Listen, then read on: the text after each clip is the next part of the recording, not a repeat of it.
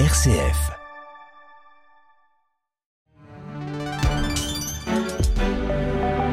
Très bon début d'après-midi à tous, c'est l'écoute de RCF, il est 13h.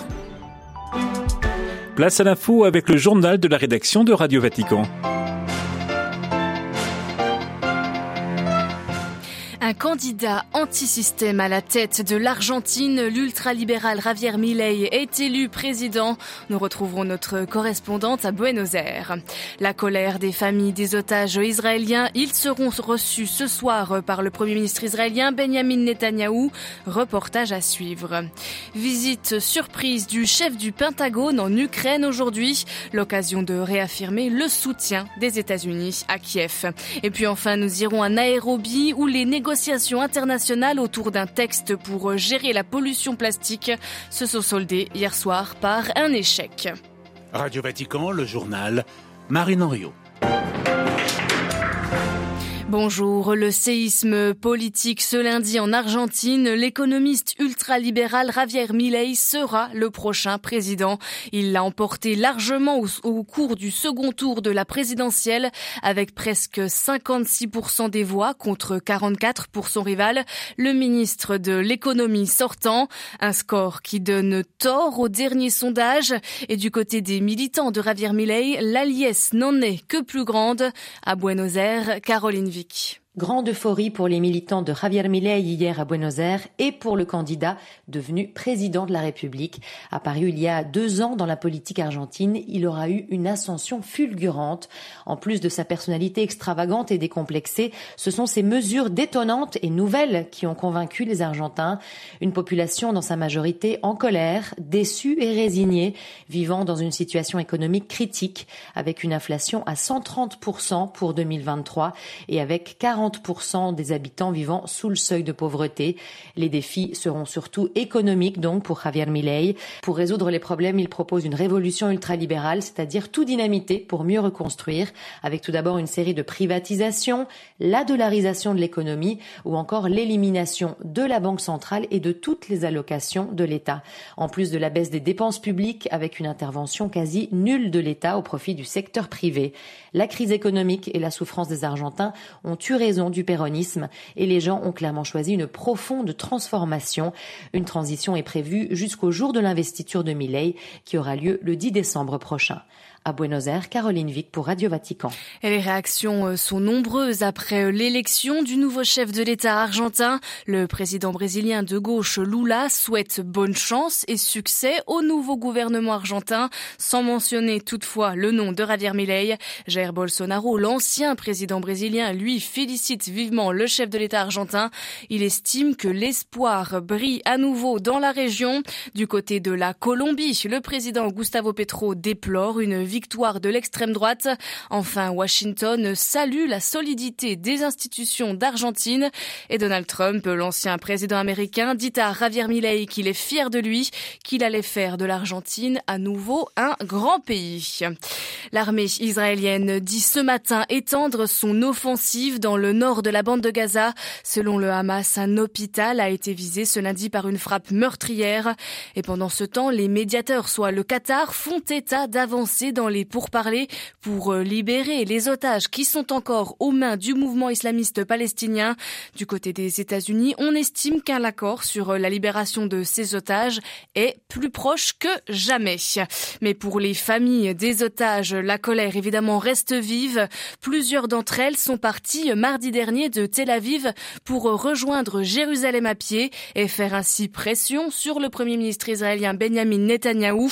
Elles exigent que le dossier des otages soit prioritaire pour le cabinet de guerre et la colère se concentre sur le Premier ministre que les familles doivent rencontrer en fin de journée. À Jérusalem-Ouest, le reportage d'Inès Gilles. Dans les rues de Jérusalem, habituées au calme olympien de Shabbat, des voix de colère résonnent. Ramener les otages à la maison maintenant, scande la foule. Objectif de la marche, maintenir l'attention médiatique autour des otages et faire pression sur le gouvernement pour obtenir un accord de libération. Selon eux, Benjamin Netanyahou, dit Bibi, n'est pas assez à l'écoute des familles d'otages. Pourquoi tu ne nous parles pas? Tout ce que nous demandons, c'est quatre mots. Je suis avec vous. Les manifestants se dirigent vers le quartier de Kiryat Amem Shala qui abrite le siège du gouvernement. Parmi la foule, les critiques visent surtout le Premier ministre, considéré comme beaucoup d'Israéliens comme responsable du renforcement du Hamas. Ilan, un manifestant, souhaite la démission de Benjamin Netanyahou. On est en colère contre lui depuis longtemps. Il a ruiné notre pays, il nous divise. Il ne devrait pas mener cette guerre. S'il part demain matin, tout le monde sera content. Environ 240 otages seraient toujours retenus à Gaza entre les mains du Hamas et du djihad islamique. Trois d'entre eux ont été tués selon les autorités israéliennes. Inès Gilles, à Jérusalem-Ouest, pour Radio Vatican. De plus en plus de réfugiés Rohingyas fuient les camps du Bangladesh pour arriver en Indonésie. 500 personnes sont arrivées hier, 800 en une semaine. Les réfugiés, la plupart en bonne santé, ont été conduits en Indonésie dans un centre de détention temporaire en attendant une décision des autorités. Le verdict est attendu aujourd'hui en Italie dans le plus important procès contre la mafia depuis 30 ans. Il se tient sous haute surveillance dans le sud de l'Italie en Calabre contre 300 membres présumés de la Ndrangheta, la mafia la plus puissante de la péninsule. Près de 5000 années de réclusion sont requises contre les membres d'une mafia qui a le quasi-monopole sur le trafic de cocaïne dans toute l'Europe. Visite surprise du secrétaire américain à la défense à Kiev aujourd'hui pour rassurer les Ukrainiens sur la pérennité du soutien américain face à l'invasion russe. Lloyd Austin devrait rencontrer ces prochaines heures le président ukrainien Volodymyr Zelensky, également le ministre de la Défense Roustem Omerov. Jean-Benoît Harel. Oui, c'est la deuxième visite de Lloyd Austin en Ukraine. Le chef du Pentagone vient y assurer le soutien indéfectible des États-Unis contre l'agression russe.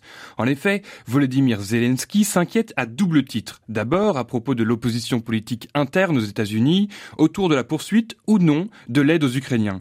Mais surtout le conflit entre Israël et le Hamas qui a éclipsé la guerre en Ukraine de la scène médiatique américaine. Illustration de ces craintes, le président ukrainien a récemment déploré un ralentissement des livraisons d'obus d'artillerie de calibre 155 mm, des, des armes cruciales pour l'armée ukrainienne qui a pour objectif de libérer le sud et l'est occupés du pays. Or, sur place, la situation militaire stagne. Les Ukrainiens tiennent la rive gauche du fleuve Dniepr, près de Kherson, quand les Russes poursuivent leur tentative d'encerclement d'Avtivka, ville située dans la région de Donetsk. Les Américains se veulent rassurants et affirment être en mesure de fournir une assistance sur les deux fronts, en Ukraine et en Israël. Malgré certaines difficultés d'approvisionnement pour certaines munitions, pas de réduction de moyens en perspective. Petite consolation pour le peuple ukrainien qui se prépare au bombardement russe sur les, sur les installations énergétiques cet hiver, visant à plonger des millions d'Ukrainiens dans le froid et le noir. Merci Jean-Benoît Harel. L'Est du Kenya à l'arrêt après les fortes pluies, inondations et glissements de terrain ces derniers jours. Au moins 46 euh, personnes sont mortes, 80 000 foyers sont encore privés d'électricité. Le port de Mombasa, la deuxième ville du pays, est à l'arrêt trafic ferroviaire vient tout juste de reprendre. On reste au Kenya où les négociations pour un traité visant à mettre fin à la pollution plastique se sont achevées tard hier soir. Pendant une semaine, les représentants de 175 pays, des militants de l'environnement, mais aussi des lobbyistes, se sont réunis pour parvenir à un traité pour gérer la pollution plastique d'ici fin 2024. Mais les positions divergent et les négociations se terminent sur un échec. À Nairobi, Alban Tiroir. Les discussions ont été marquées par des désaccords jusqu'au dernier moment. Une version zéro du traité avait été publiée en amont qui présentait plusieurs options. Il fallait en débattre et l'affiner. Beaucoup espéraient un mandat accordé pour aller vers une première version du traité. Les délégués ont finalement élargi la version zéro avec 500 nouvelles propositions. Le texte provisoire est passé d'une trentaine de pages à plus d'une centaine. Les négociations ont confirmé les désaccords. La grande majorité des pays souhaitent une réduction de la production du plastique, mais une minorité, principalement les producteurs de pétrole comme l'Arabie saoudite, saoudite priorise la gestion des déchets plastiques. Ils sont accusés par plusieurs défenseurs de l'environnement de bloquer l'avancée des discussions. Ceux qui demandent une approche volontaire s'opposent aussi à ceux qui souhaitent des mesures contraignantes.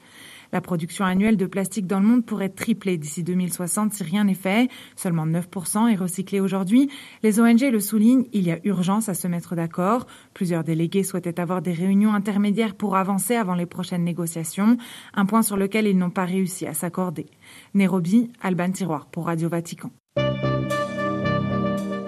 Merci de votre fidélité. L'information en direct de Rome revient tout à l'heure à 18h. Vous serez en compagnie de Xavier Sartre. En attendant, je vous souhaite une très bonne après-midi à toutes et à tous.